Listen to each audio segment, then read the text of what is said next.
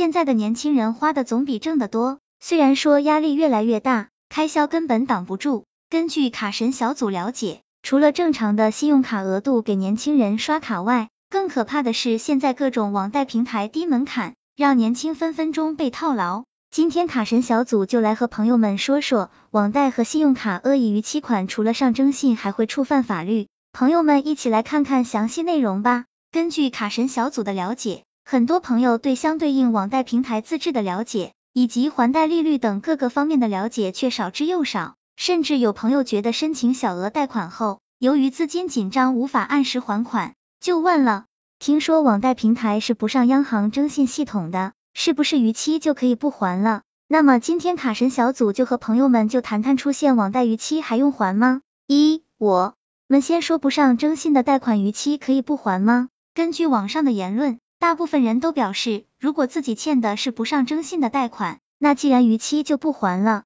反正也没什么影响。真的是这样吗？大错特错！目前市面上的确有不少尚未接入征信系统的金融产品。但不代表以后这些产品也不上征信，也就是说，一旦以后所有产品都要求接入征信系统，那么借款人的这些逾期记录可能都会被记录在案，那么还是会影响日后申贷申卡，而且极有可能影响日常生活。所以，与其之后后悔，该还的钱还是应该尽快还。二、年利率超过百分之三十六的借款利息不用还。最高人民法院。关于审理民间借贷案件适用法律若干问题的规定中第二十六条规定，借贷双方约定的利率超过年利率百分之三十六，超过部分的利息约定无效。借款人请求出借人返还已支付的超过年利率百分之三十六部分的利息的，人民法院应予支持。朋友们看清楚了，是利息。很多人断章取义，认为高利息都不用还，甚至故意去借高利贷然后不还，还觉得自己赚了。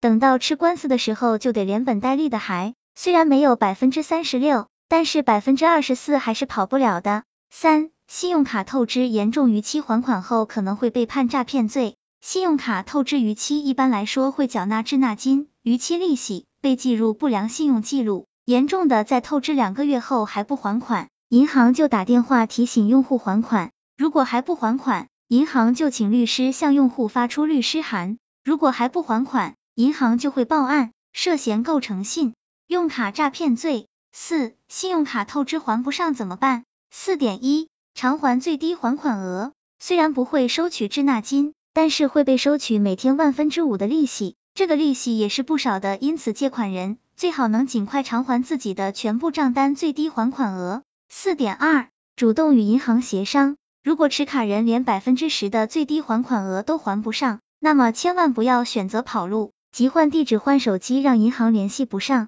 这种方式是最糟糕的应对方式。最好的办法就是持卡人马上和发卡银行联系，说明自己的情况，表示自己并非恶意欠款，只是由于一时的经济情况的变动，无法马上还清，申请延期还款。一般来说，只要持卡人主动联系银行了，银行通常都会为持卡人设计一个双方都能接受的还款方式的。